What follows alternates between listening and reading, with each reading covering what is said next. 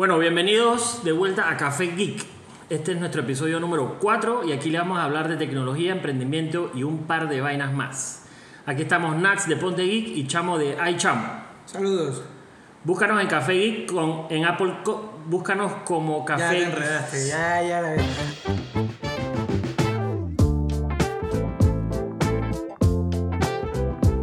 Apple Podcast, Google Podcast, Anchor, Spotify, SoundCloud. Pero bueno, básicamente en todas las otras plataformas eh, de podcast.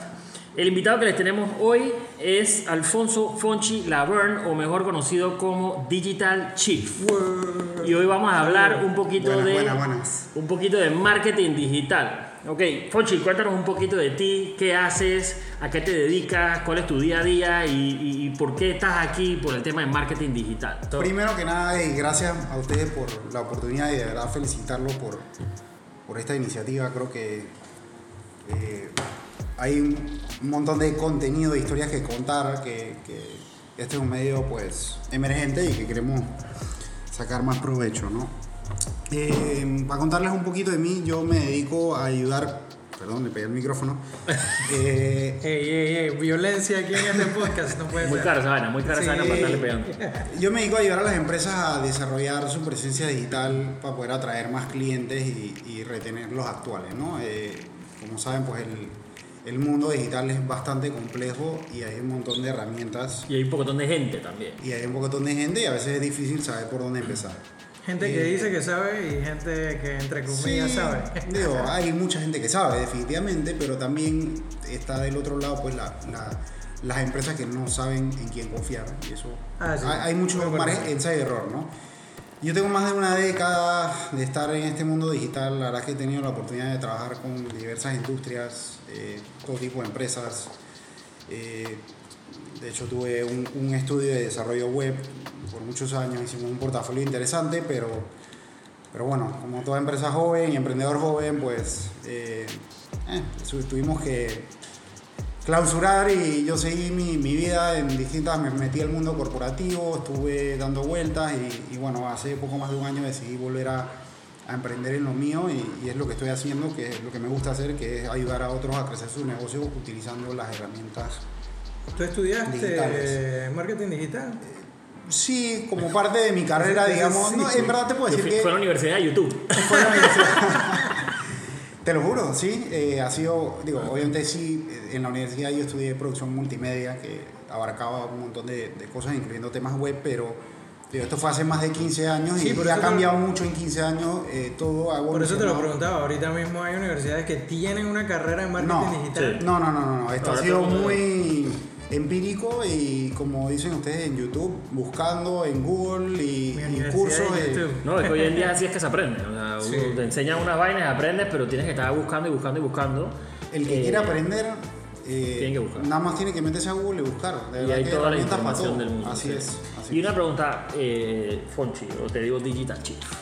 Oye, ¿qué fue, y eso me, me- me- me gustaría a mí saberlo, qué fue, el, o sea, cuál fue el momento o qué fue lo que a ti te hizo dejar el mundo corporativo y decir, hey, yo voy a hacer esta vaina yo mismo, yo voy a arrancar, yo voy a dedicarme, o sea, ¿qué, qué- qué pasó en ese momento? Que, que- que a mucha gente le debe interesar ese, ese clic, ¿no? Digamos que al, al yo estar bastante joven y casi recién salido de la universidad y haber emprendido eh, en esta empresa que le- les hablaba hace un rato, eh, como que siempre quedó dentro de mí como que esas ganas de, de un proyecto, pues desarrollar un proyecto con una visión propia y, y- Eso y te iba a poder- decir porque es difícil estar en un emprendimiento donde tú eres tu jefe y todo el mundo es tu jefe Que difícil. Sí. y cambiar de nuevo al mundo corporativo. Como Sí. Yo, yo pensaría que yo me aburriría si yo vuelvo de nuevo. Yo creo que yo no vuelvo al mundo corporativo. Esa está difícil. Eh, y de verdad que para mí era como que, no sé, esto dentro de mí que me decía como que, o sea, quiero volver a eso. Quiero compartir con, con- con la gente todo lo que he aprendido a lo largo del tiempo y poder ayudarlos en su, Claro. en su negocio a, a- a crecer y a usar estas herramientas. Porque digo, al final hay miles Sí. eh, y a veces no sabemos cómo usarla, que puede ser un poco abrumador y también que es, es algo que cambia todos los días. Sí, sí, Entonces, eh, ¿cómo incorporo esta nueva herramienta que salió dentro de mi estrategia de, de- de marketing eh, o esta ya no se está usando? Entonces, tienes que irte ajustando pues a, a cómo Claro. va evolucionando eh, el mundo digital y, y- y cómo lo integras como parte de tu negocio, ¿no? Sí. Oye, y, y al final, al final te queríamos preguntar, porque, porque creo que eh, buscas la definición y la definición debe ser bien variada, pero, pero básicamente queríamos que, que tú nos explicaras también sea, qué, qué en realidad, porque es que yo digo marketing digital y si la gente, lo primero que se le prende en la cabeza, Instagram y Facebook. Instagram y Facebook. Así. Instagram y Facebook. y Sí, sí, Eh. o, o le dice, hey, yo estoy en digital, ¿estás en digital? Sí, yo tengo página de Instagram y Facebook. Sí, pero o sea, ey, eso no lo es todo, es un pedazo de y es un pedazo relativo, es como que un cuarto del mundo del marketing digital. Entonces, cuéntanos un poquito de qué, es, en, qué en realidad significa marketing digital y hasta dónde abarca, o sea, eh, hasta dónde llega y qué involucra. Pues. Para mí son eh, acciones y estrategias eh, que se ejecutan en distintas plataformas en el Internet, en donde los usuarios interactúan. Al final, crear una presencia digital requiere, obviamente, de definir cuáles son las, las plataformas que vamos a usar y cómo las vamos a usar. O sea, que no necesariamente tienes que usar todas las plataformas. Eso depende de cada industria y cada negocio. Al final, eh, no, no tienes que usarlas todas. Eh, y a veces yo creo que mucha gente peca de querer estar en todo Y no lo- necesariamente personaliza de Claro. acorde a la plataforma. Porque la, la realidad es que si yo estoy en Instagram, no es lo mismo que estar en Twitter y la persona que, que está leyendo una cosa, que está viendo la otra, no necesariamente espera recibir la misma información en la misma plataforma. Claro. Entonces es importante entender y es importante darnos cuenta que no tenemos que estar en todos lados. Sí. Eh, Que es como, como escoger tus batallas. pues. O sea, si básicamente tu empresa o tu negocio es, es mucho visual, tírate Instagram, tírate un Facebook. Si, si tu negocio es mucho información o, o- o- o- Yo- que yo- no necesariamente necesita tener una presencia tan fuerte visual, puedes. Y, y- y yo creo que y, y allá te iba, o sea, te iba a llevar la conversación hacia allá de que mucha gente, mucha gente, uno, agarra todas las plataformas y se mete en todo y al final lo que hacen no es que crean contenido para cada una, sino que simplemente hacen un post en Instagram y de ahí riegan el misma vaina para Así todas las plataformas y eso es como que, man, eso no es así, o sea, eso no es así. Así mismo es, digo, esto al final se trata de gente, se trata de conectar con gente.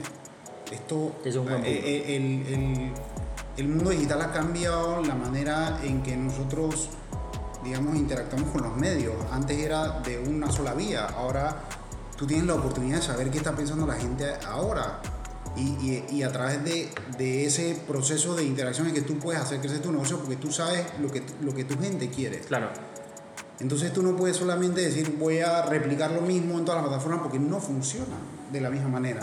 no funciona o no le vas a, o sea, la gente que No está vas a usando esa, sí, la gente que está usando una plataforma específica, o sea, si yo uso Twitter, a mi persona me gustan cosas muy diferentes a un Instagram, porque Instagram es foto, foto, foto, foto, foto.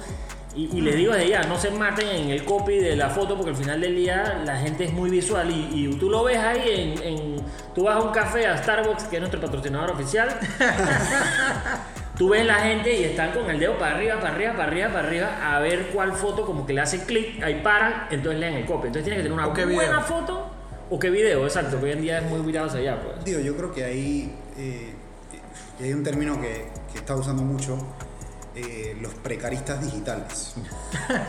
Eh, y hay una realidad, es que ni Facebook, ni Instagram, ni Twitter son tuyos. Claro. Al final ellos te pueden cambiar la regla del juego mañana, es decir, eh, a partir de ahora por cada publicación que hagas te voy a cobrar. O de repente Instagram cierra porque lo demandaron por, por temas de privacidad y qué pasa con los 20.000 seguidores que tenías ahí, los perdiste.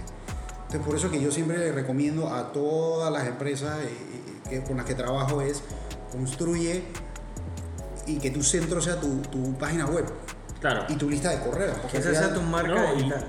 y- que y sea- ese día- es el- debe ser el centro porque tienes mucho más acceso a data también que las otras plataformas. Claro. Tú puedes saber Es que- de dónde vinieron, cuánto tiempo pasaron eh, y, y realmente ver cuáles son las acciones que tú estás haciendo que te están generando. Es que no sé, pero corrígeme, las redes sociales son el medio para generar un call to action hacia correcto. página web donde yo agarro a esos, a esos usuarios o visitantes y los llevo por una experiencia que es la que yo les quiero dar.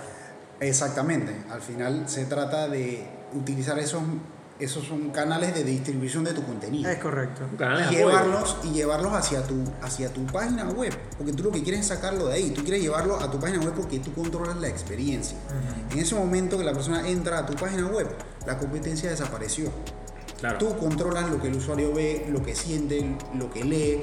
Es más, y a no- partir de ahí es que tú conectas con esa persona para que te compre tu servicio o tu producto o sencillamente diga sabes que esto no me interesa y, y ahí es donde uno tiene que ir ajustando de acuerdo a lo que vas viendo en la data, que eso no te lo da Sí, ninguna red eso va social. cambiando demasiado. Porque un like no mira, significa mira, nada. Montevic ha cambiado de tema, por decirlo así, o de diseño casi tres veces desde que nació. Y va a Y- seguir cambiando. Y va a seguir cambiando. Y todo fue, mira, mira que la primera, no, la segunda página que hicimos, el segundo diseño, nos dimos cuenta de que la gente no recorría ni el 30% de la página. Entonces ahí fue que fuimos cambiando y ahora tenemos una página que en un solo En un lugar solo tienes todo. Porque no sé si es que la gente le da pereza o qué, pero la gente no quiere bajar más ahí. Mira, es que, y que no es tanto eso, es el, es el, el spam, lo que es, o sea, el spam de, de atención que tiene la gente. Hoy la gente quiere todo ya, hoy la gente quiere todo rápido, quieren llegar directo al grano, no quieren dar vueltas, les da pereza las vainas. Entonces, entonces tú tienes que. Por eso sale un artículo de que cómo ganar plata gratis sin hacer nada. Ey, van todos para No, allá. pero fíjate, fíjate que nosotros, nosotros yo trabajé en tiendas, en tiendas físicas de retail, y, y dice que cuando, cuando, cuando tú estás pensando en un cliente, tú tienes 5 segundos para, para hacer clic con el cliente, y bueno, y, y en, mi, en mi experiencia te puedo decir que es hasta más corta. Porque tu, tu carta de presentación es el momento en que yo voy caminando hacia la puerta, veo la puerta, abro la puerta y ahí te pega, ahí te debe pegar la música, el aire, te debe pegar el, el- el olor, te debe pegar todo y tu primera impresión apenas entras en la tienda debería ser wow.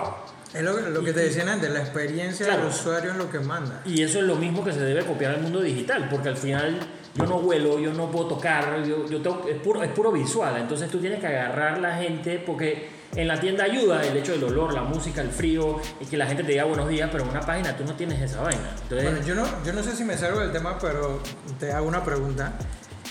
Hay muchas empresas que el tema eh, no es diseñar una página, por ejemplo, es hacer un diseño de una experiencia de usuario. no te saliste del tema. Y, ¿no? y casi, casi todas las empresas no, no, no le prestan atención al tema de UX, No.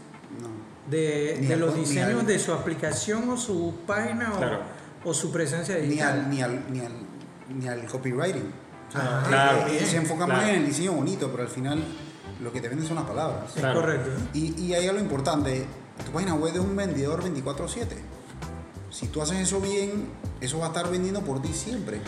Y tiene que ser un ente dinámico. Claro. O sea, no, como tú decías, o sea, no puede pasar dos años y, y tú no la actualizas. Eso tiene que estar, tú tienes que estar mirando tu data y ver, hey, la, la gente está visitando este, este contenido. Y la zona de calores aquí Ajá. arriba, por lo, por lo más importante aquí arriba.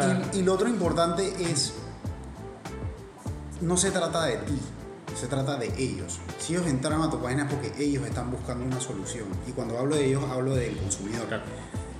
Y, y un error que todos cometemos o que hemos cometido a lo largo del tiempo es hablar mucho de nosotros.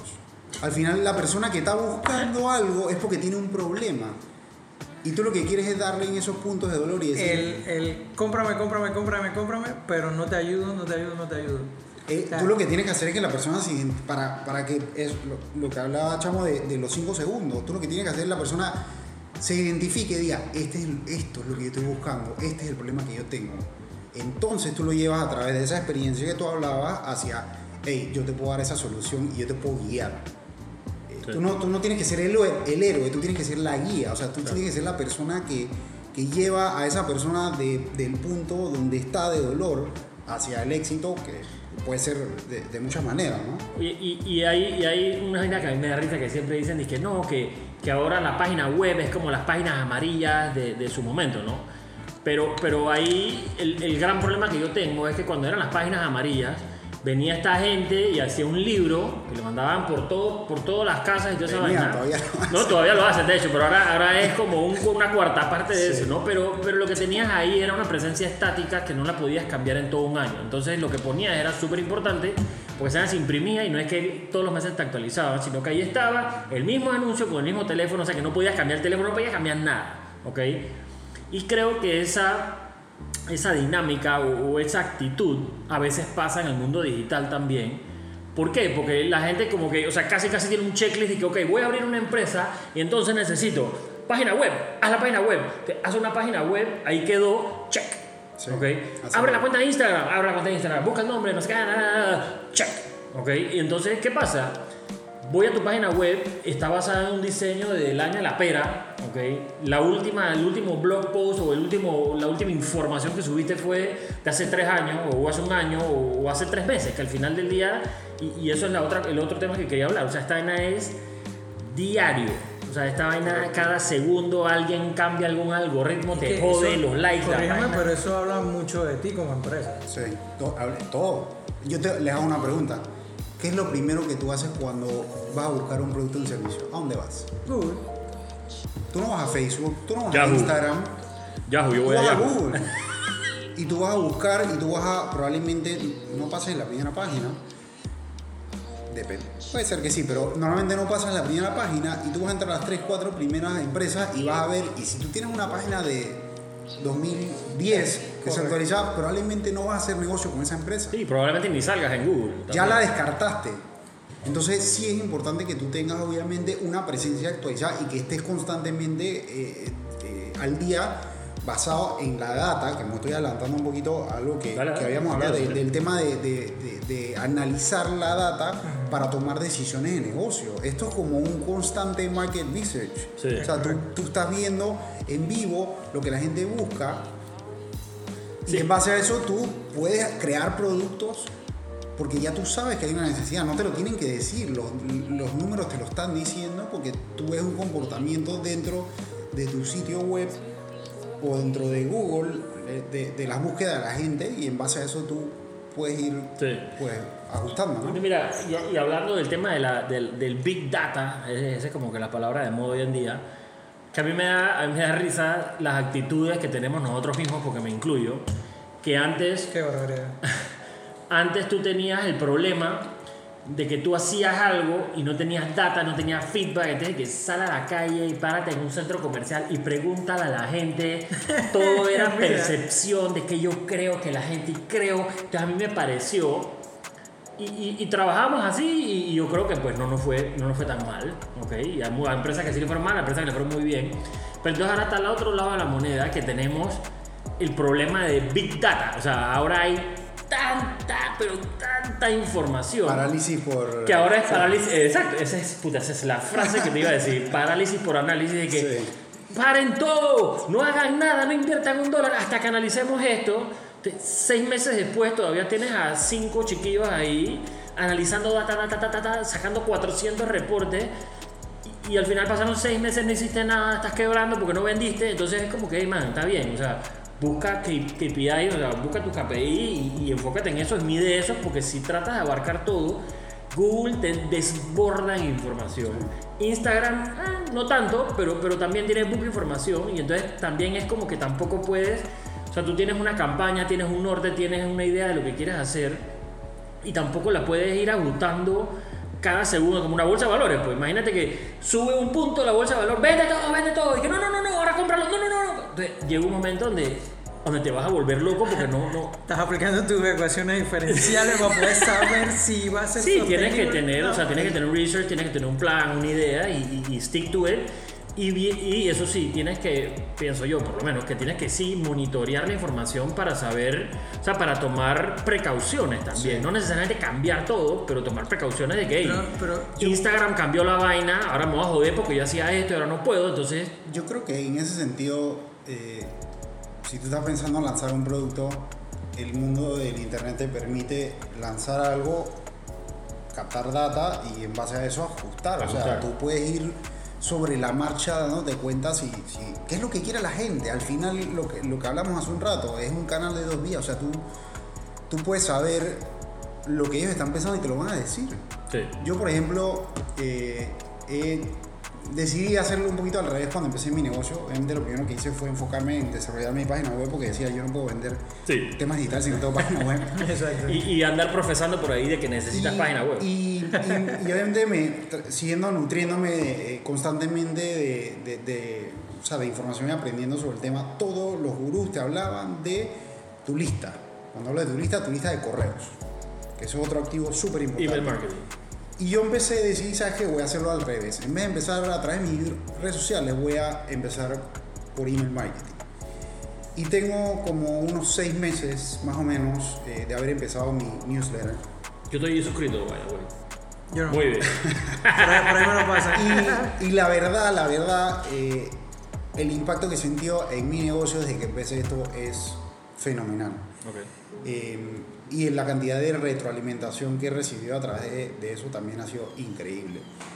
¿A qué voy con esto? Que volvemos a lo mismo.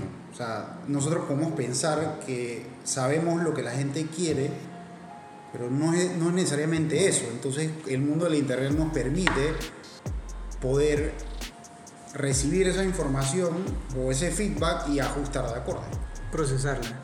También pasa que, que las empresas, muchas empresas tradicionales eh, que no quieren ir a este mundo digital o que dicen que hacen un intento porque fueron a un cursito que les dijeron que esto era lo más importante en su vida para poder que vendieran, quieren agarrar a esa persona en marketing o a cualquier colaborador de su empresa y ponerla a hacer este tipo de trabajo sin tener el más mínimo conocimiento.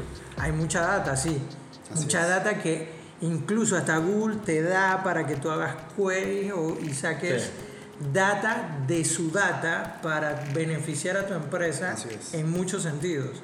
Entonces, eh, esta- estos, estas empresas tradicionales no quieren pagarle a ese experto para que le haga los análisis y no creen en nada porque piensan que el marketing es yo traigo a alguien hoy y mañana ya estoy vendiendo un millón de dólares. Eso no es así.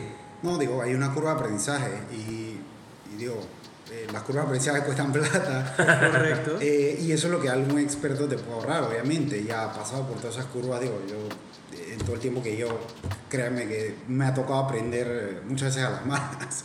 Mm, Eh, pero de esas son las lecciones que uno realmente aprende, ¿no? Eh, de cuando de repente pensaste que esto es lo que, lo que esta campaña iba a, o iba a funcionar y te diste cuenta que no y tuviste que ajustar sobre la marcha y al final lo mismo con, la- con, con las marcas, ¿no? Entonces sí es importante, yo sí creo que tú debes tener dentro de tu empresa o tu estructura alguien adentro que entienda el lenguaje y entienda eh, eh, los conceptos básicos porque si no, ¿cómo, eh, cómo, cómo logras tú evolucionar? O sea, tú no puedes depender de un experto externo siempre, es lo que A- quiero decir. a mí Tú me- tienes que tratar de capacitar a alguien eso dentro de tu empresa que pueda nutrirse de lo que este experto está hablando. A, a nosotros nos ha pasado, Ponte Geek, eh, nos han contactado para desarrollar páginas y eso, y aplicaciones, y nosotros vamos dándole las guías. Pero algo muy común entre toda la gente que nos contactaba es que ellos quieren pagarte, que tú hagas una página, se la entregues y ya, Y queda ahí. y queda ahí. Ni siquiera, aunque yo le dé los manuales que lo hacemos nosotros, No te generamos manuales de usuario para que tu gente comience a generar las cosas, no lo hacen. Así es. Entonces, no dedique. eh, eh, el tema digital no es agarrar a tus colaboradores que tienes ahí, porque ellos ya tienen una mentalidad cerrada también, eh, para que te hagan estos temas digitales. Es contratar un nuevo equipo, poner a alguien. No vas a buscar el más experto, más caro del mercado, pero vas a poner a alguien que tenga los conocimientos para dirigir un equipo Correcto. y hacer de que la empresa genere contenido de valor, porque eso es lo otro.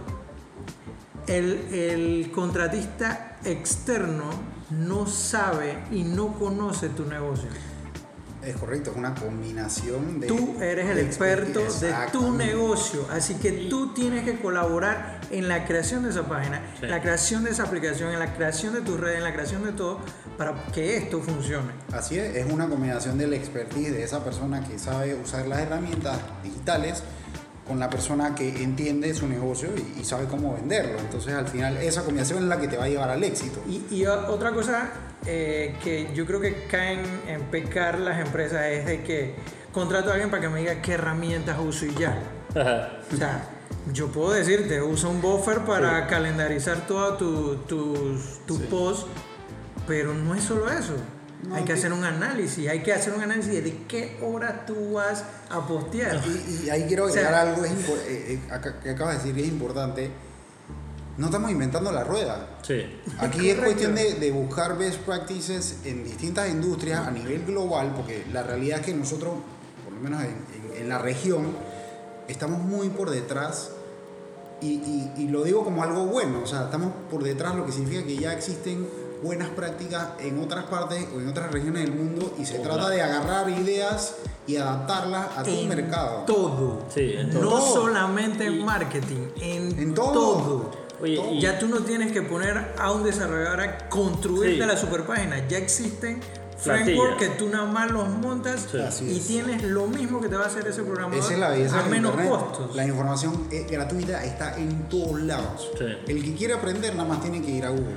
Eh, Y yo- aponte- yo- Yay. Hay bucos manuales ahí. Mándale la factura, por favor, mándale la factura. Oye, no, yo, te- yo les quería hacer, o sea, como que abrirles un tema para que me hablen de esto, porque a mí, a mí yo ahorita mismo estoy en, el, en, en- televisión, o sea, yo ahorita mismo estoy en el medio, en el medio de televisión y, y mucha gente, o sea, mucha gente dice que no, pero es que digital es más barato. Y yo nada más me quedo como que chuleta, o sea, ¿qué es más barato? Que, que tú en tu empresa tienes una community manager y tienes a una gerente de mercadeo que, que es de la vieja era, o sea, es- es- y, y disculpen si alguien se ofende, pero es un dinosaurio en el mundo del marketing viendo la estrategia y demás, pero esta man le pones una community manager abajo y, y- y entonces dice que es que sale barato porque el equipo de, de- de mercadeo es enorme, son 40 personas y es lo que más gasta la empresa. No, o sea, no- uno no es gasto, es inversión porque estás invirtiendo en llevar gente o que te compre o a tu tienda, etcétera. Y entonces tu presencia digital la basas en una community manager que ya no se llaman community manager, ahora se llaman, eh, eh, ¿cómo se llaman? Dije, contenido digital. Contenido digital. Eh, Content manager. Content, manager, esa, gracias. Exacto. Eh, pero al final, y es el tema, ¿no? Mi- mi- mi- el punto donde quería llegar es que sí es barato si lo haces mal. O sea, y, y puedes salir en cualquier otro medio y hacer una, una cuña o, o un- o- o algo para, para tener presencia en un medio que te cueste 10 dólares y al final no va a servir. Entonces, tener una community manager o un content manager en tu empresa dentro de la estructura de mercadeo eso, eso, y debo decirlo, no es ni siquiera presencia digital. Eso no es ni siquiera presencia digital porque lo estás haciendo mal. ¿Me explico? Ok. Entonces piensan de que es más barato porque nada más me cuesta una persona y Instagram es gratis y Facebook es gratis. Sí, pero es que eso no es presencia digital. Me parece- Eso es redes sociales. De, de lo que estabas diciendo me parece, me parece que es un gasto si tú no lo manejas bien. Claro, pero Porque, es- es lo porque tú dices que es una inversión, pero Sí. es, es un gasto si no pones las herramientas adecuadas. Te lo pongo, te lo voy a poner de esta manera. Es lo mismo que yo contrate 100 personas en una empresa y no le diga ni una de las 100 personas qué hacer. Me está costando durísimo, pero si, si yo contrato 3 y les pago un poquito más caro y, y al final les doy estructura, les digo, los mando a seminarios, yo estoy invirtiendo, man. O sea, eso es una inversión. Porque esa es la gente que me va a llevar a mi empresa donde yo quiero, no la 100 esa que es. En ese sentido, yo pienso que si tú no tienes como una hoja de ruta, lo que va a pasar es que, o, o una estrategia definida, lo que va a pasar es que en un año vas a estar en el mismo punto.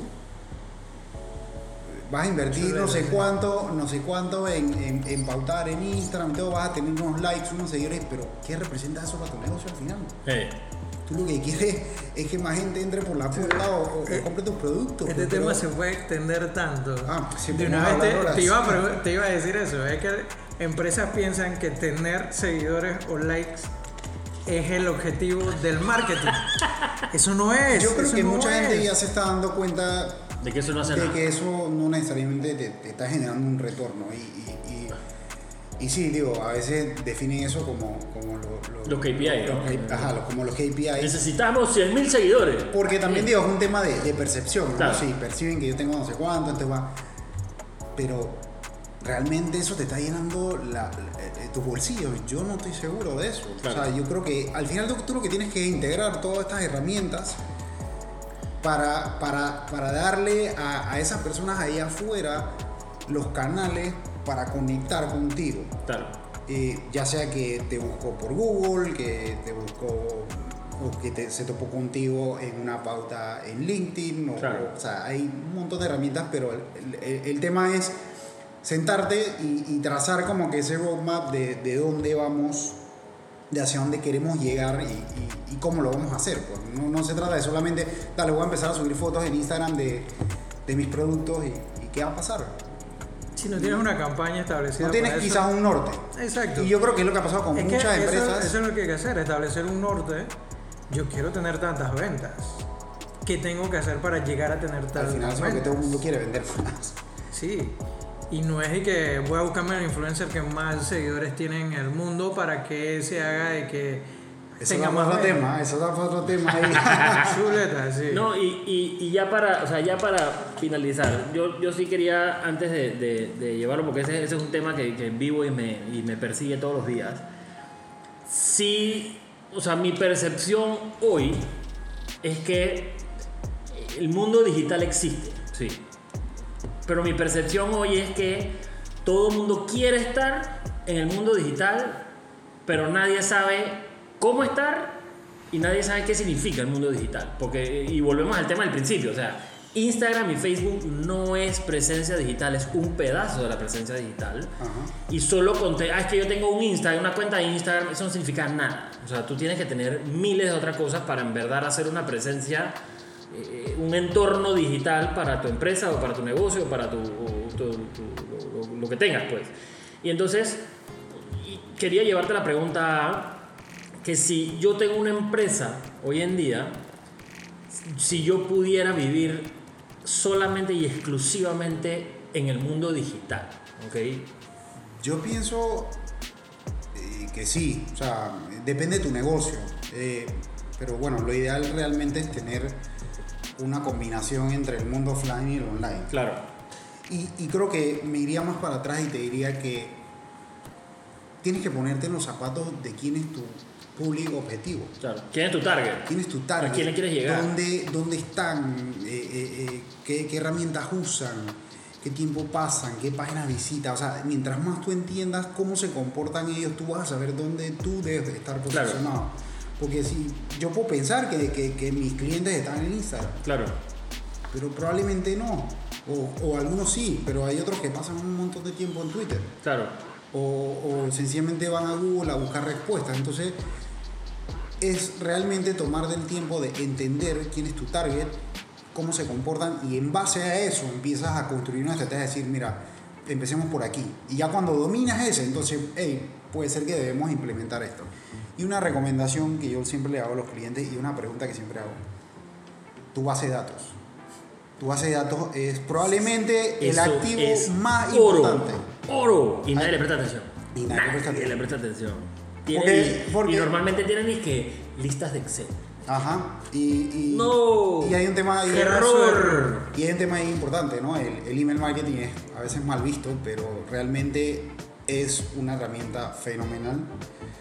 Eh, y les recomiendo a todos, agarren su base de datos y empiecen a trabajarlo. Y cuando digo trabajarla, Sí, empiecen a, a comunicarse. Y con un poquito más Pero con una ¿sabes? base de datos creada de ustedes mismos, de sus Sí, clientes. eso no es compren base de datos por ahí. Por favor. Eso no sirve y es molesto para los, los Sí, que si no me interesa, no quiero recibir información tuya. es. pero digamos, ¿por qué eso es malo? Lo malo es de que si a alguien no le gusta que le llegue un correo tuyo, te van a reportar Así es. y tú vas a entrar en un, un Sí, blacklist te van a ir pisando. y entonces tu campaña de email marketing no va a funcionar. Es, herramienta de, una herramienta de fidelidad. Sí.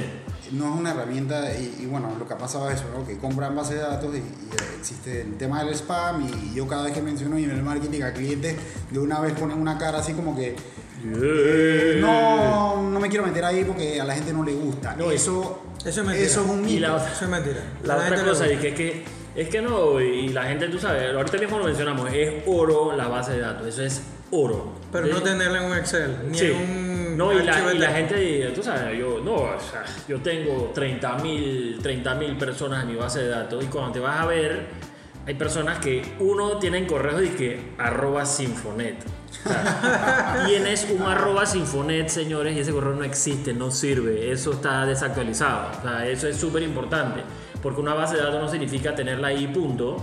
Y, y- y por eso es que los perfiles, los perfiles digitales funcionan tanto, porque tú mismo lo actualizas y te mantienes. O sea, un LinkedIn, por ejemplo, tú debes mantener tu página fresquecita en LinkedIn y, y lo mismo tienes que hacer con tu base de datos. Pon una chica Eh. y ahí llama a la gente, eh, haz una vaina de email, actualiza tus datos, pero eso es súper importante porque, porque eso mantiene a la gente Bueno, si tú- constantemente contigo. Si ¿no? tú tienes algo de conocimiento de programación, tú puedes hacer eh, algo que te verifique todos los correos.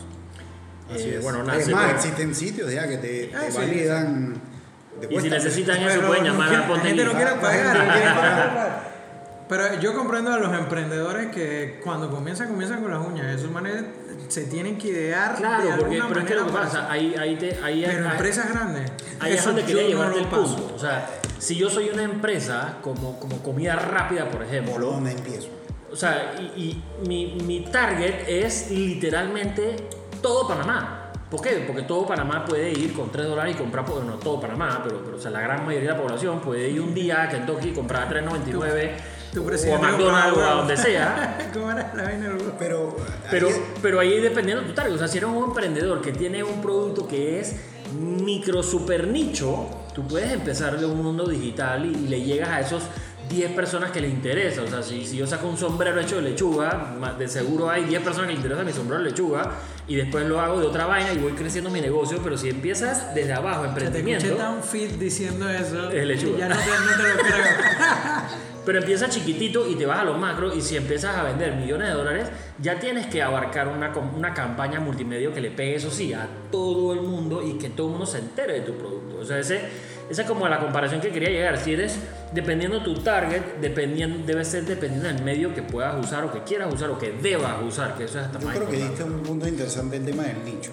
Y a la gente le da muchas veces miedo eh, enfocarse o, o, digamos, cerrar demasiado el scope y decir, voy a enfocar en este nicho. Pero al final, tú lo que necesitas es tener lo más claro posible quién es tu audiencia. Claro. Porque así sabes cómo hablan, qué es lo que quieren escuchar. Y eso no significa que solamente le vas a llegar a ese público. Eso por, por default le va a llegar a otra gente, pero al final tú necesitas tener bien claro cómo le hablas. Porque si no, le estás disparando al aire y, y vas a llegar a otro montón de gente. No es lo mismo hablarle a una persona de 18 años que uno de 65. Claro, no puedes hablar con el mismo Y idioma. no es el mismo idioma, entonces tú tienes que tener, tratar de, de reducirlo, y de nuevo, no quiero decir que al reducirlo te vas a limitar a eso, Claro. pero vas a conectar y vas a empezar por ahí y vas a ir creciendo. Y tu, llega- mensaje va a llegar directo a la persona que en verdad le interesa tu mensaje. Y otro importante, eh, hace poco lo leí en algún libro, que if you confuse, you lose. O sea, tú tienes 5 segundos para que la persona entienda lo que tú haces. Tienes, tienes buenos codes. Ah, es que Tienes buenos me, codos. me encanta, me encanta la lectura. Oye, bueno, eh, vamos a pasar, vamos a pasar un segundito a darle como que la- el update de noticias, Turunch, la parte de noticias. Pam, pam, pam, pam. Eh, yo les traje una, yo les traje una que yo, yo soy fiel creyente de esa vaina. Apple, Apple y disculpen que hable tanto de Apple. Apple acaba o está a punto de reabrir su flagship en Nueva York, la famosa tienda del cubo de vidrio. Wow. Lleva, vamos para que tengan una idea, lleva tres años cerrada. O sea, ellos alquilaron otro local al lado. Yo fui al local al lado y es una tienducha ahí cualquiera. Y tienen la parte del vidrio toda cerrada, toda, toda, toda, toda cerrada para que ni siquiera puedas, puedas ver qué hay para adentro. Y ahorita encontré, bueno, hace unos días encontré una foto ya del famoso cubo que lo develaron. Esa tienda la remodelaron toda, porque esa tienda es para abajo, es como un sótano. Sí. Y el cubo es igualito de vidrio, pero ahora es como un color iridiscente, que es así como el color, como un vidrio que cambia de colores. Eh, voy, a usar un, del ángulo en que lo veas. voy a usar un mal ejemplo. eh, eh, se parece a la, la parte de atrás del Samsung Note. Sí, sí, sí, debo decirlo. Pero nada más para que sepan que no se copiaron porque, porque Apple lleva como tres años en esta remodelación y es algo que me imagino que tenían reguete súper hiper planeado. Eh, así que si, si van a Nueva York, si pueden ir a Nueva York, pasen por esa tienda porque la verdad es que esa tienda, además de productos Apple y todo, es un espectáculo de tienda. A- Además de otra noticia de Apple, eh, ya está pronto el evento que va a ser este martes. Ya, y ya, por y- primera vez en la historia de Apple lo van a, a hacer el streaming a Por- través de YouTube. Ya, ya, y Genial. para que más gente lo vea, esto está buenísimo. Es correcto. Ahí lo vamos a tener en la página Ponte Geek en vivo, en el momento si lo quieren ver. Bueno, no sé, el, el podcast sale, El martes, ah, sí, el día. sale el mismo día. Belleza. Bueno, si lo logran escuchar antes del evento, en, en Ponte Geek va a estar. Y desde allá, desde allá le adelantamos que el podcast del próximo sábado, yo voy a torcerle el brazo a Nats, pero va a ser de Apple y todos los productos que lanzaron. desde ya te estoy poniendo el tema de la próxima Ok, semana. ok, ok. Hey, Chamo, cuéntame cómo, cómo te pareció el evento de el lanzamiento del Galaxy Note aquí en Panamá. Está brutal. La verdad es que el evento estaba bien chévere, tenía unas zonas interactivas muy interesantes. Eh, algo que me llamó la atención y lo probé ahí es que ellos tienen un zoom de. eh, Tienen un zoom, obviamente, de la cámara, pero la cámara va acompañado de un zoom del micrófono. Que esa vaina está. Mira, había un pobre señor ahí tocando que era un saxofón, creo que era. Ajá, ¿no? exacto. Ey, el evento duró como dos horas y media y el tipo tocó saxofón como dos horas y media. preocupado por el. Y la otra, el, el Stylus también, eh, ellos tenían un artista ahí que el artista pintó un cuadro que era la mitad de una, de una pollera, o sea, una mujer en pollera. No me acuerdo el nombre, pero es No apellido. Saldaña. Sí, es Saldaña, apellido. Saldaña. Saldaña, creo que es. Ey, y el man tenía el cuadro a un lado, que era la mitad de la cara, y del otro lado tenía una televisión. Y el tipo ahí mismito... Era el Samsung Flip, Ajá. el- el- la pantalla, La que Samsung Flip. corporativa. Y el tipo dibujó con el S Pen en el evento la otra mitad de la cara de la man y las ponía una al lado de la otra y era. Sí, estaba haciendo el stream en directo. Qué locura eso. O sea, una locura. Sí, la verdad sí. es que es muy bueno el evento. Eh, tiraron fuegos artificiales y todo, pero en esa parte no la entendí. Pero bueno, hay que celebrar el Samsung Note. Eh, pero muy chévere el evento y gracias por, por invitarnos. Bueno, y aprovechando, esperen el review del Galaxy Note que vamos a estar sacándolo este miércoles, si no me equivoco. Este miércoles, sí. Sí. Entre otras noticias, eh, tenemos que Sony en el IFA, no sé si lo viste, sacó un Feria, homenaje Ah. A sus antiguos Ofi, Sony Walkman. El Walkman. Chuzo, pero ahora lo, lo transformaron todo, tiene conectividad por Bluetooth, eh, Wi-Fi y tiene el sistema operativo Android en Oye. sus venas. Igualito al Walkman amarillo ese que yo tenía. Igualito, la misma vaina. ¿Quién no tuvo el Walkman amarillo esa? Esa vaina era brutal. Era como, como un statement Pero- de moda para esa época. Pero ¿no? ahora, eh, no sé, te hago la pregunta, el, el aparato este va a salir en 400 dólares. ¿Tú lo comprarías? Eh, la verdad, la verdad, la verdad, yo creo que ese es un producto que, que muy poca gente lo va a comprar y si lo compran es un poquito como el attachment de ese de... Digo, hey, Hay la que- gente todavía hace vainas de MP3. Ah, y yo la verdad es que un teléfono, un smartphone hoy en día lo tienes todo el día en la mano, tienes todo ahí metido y, y- y llegas a esa, quieres ir a hacer ejercicio, por ejemplo, entonces te vas a llevar el iPod, el, el, el- el- ¿cómo se llama? El iPod pero entonces dejaste en tu casa el correo, el, el- el- o sea, dejaste todo. Entonces es como que, ¿para qué tengo el teléfono, el smartphone? Para eso me lo llevo y ahí tengo todo. Entonces, no sé, yo todavía no le encuentro mucho beneficio, pero dicen que se vende buco el iPod todavía. Y, y yo siento que es también para los pelados, ¿no? O sea, de que, hey, eh, Sí, para que vea YouTube y vaina y. y Más ya, yo creo que se limita está enfocado a ese target, no sé. Puede ser. Yo tengo una noticia que me pareció interesante esta semana que eh, Google ahora con Google Maps está implementando una serie de features, eh, digamos, para parecerse un poquito más a Waze. Sé que hay probablemente un debate, mucha gente usará uno u otro, eh, pero para integrar un poco más de real time de información sobre el tráfico, ¿no? que es algo que, que Waze hace muy bien, que no es necesariamente Google Maps. Entonces, digo, la la- las dos empresas son de la misma compañía, pero me llama mucho la atención pues que, que estén dándole ya un poco más de, de, eh, buscando integrar un poco más de información de, de real time de tráfico que es algo que de alguna manera Waze seguía teniendo Claro. eh, no sé qué usarán ustedes yo siempre he preferido Google Maps la verdad es que pero No, no. veo que mucha gente usa Pero es que Waze Google Maps se ve mejor en los Android Car, Android Car. Sí. Chuzo, se ve mucho ve muy mejor que el. Waze. sí Sí, Yo siempre- No sé si lo. Yo siempre digo que yo tengo, yo tengo, yo uso, para mí Waze es como un como un jueguito, ¿no? Yo pongo el Waze, yo pongo el Waze, eso sí, pongo el Waze para todo hoy en día. O sea, yo voy a la tienda y pongo Waze, no es porque no sé dónde está, pero es simplemente para saber de que el tráfico, lo que sea, porque hoy en día todo el mundo, todo el mundo está pendiente de eso porque, porque pasa mucho tiempo en el commuting, ¿no? Pero, pero a mí lo que me da risa es que yo pongo Waze, entonces voy para la oficina, por ejemplo, entonces Waze dice que llegas a las 8.56 y yo dije, nah, voy a llegar a las 8.55. Este para mí es un jueguito en la calle, ¿no? A veces te manda por una ruta. Siempre quieres Sí. ganarle. Ey, Una pero es ruta increíble lo que- exacto que es en el tiempo que tú llegas. Sí. No, pero es que ojo, pero es- por eso te digo, Waze empieza a mover dependiendo del tráfico. Entonces, si el tráfico se acumula, el Waze te empieza a subir el tiempo. Y cuando caen las primeras gotas de lluvia, sí, se complica la cosa. nueve horas. Genial, genial. Entre otras noticias, esta semana estuvo el IFA. Hay muchas noticias del IFA.